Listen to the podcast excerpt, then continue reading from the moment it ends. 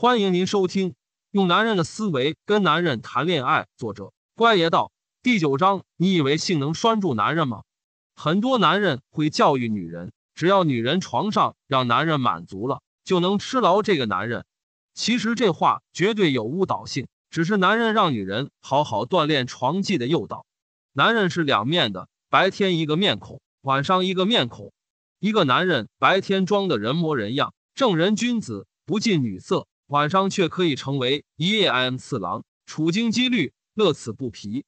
五十岁之前的男人，只要生理健康，很少有不热衷床上运动的。在有条件的情况下，那是他们百分之五十男女间快乐的源泉。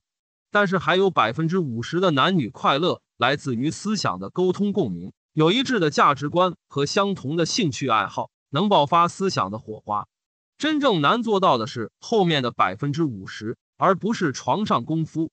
因为价值观这东西是由你从小的成长经历所决定的，长大后很难改变。而床上功夫倒是可以通过多练习，必然有所提高的。女人一开始对于男人的吸引一定是来自性的，但不长久。真正能锁定一个男人的是你的思想和价值观，这才叫吸引力。所谓灵魂伴侣，就是这个意思。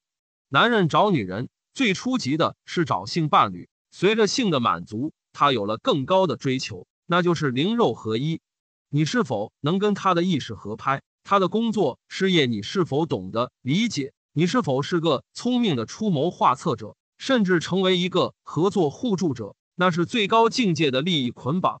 如果你们可以朝那个方向发展顺畅。而不仅仅是性的互相取悦，那感情是会厚积薄发的。本次节目播讲完毕，感谢您的收听。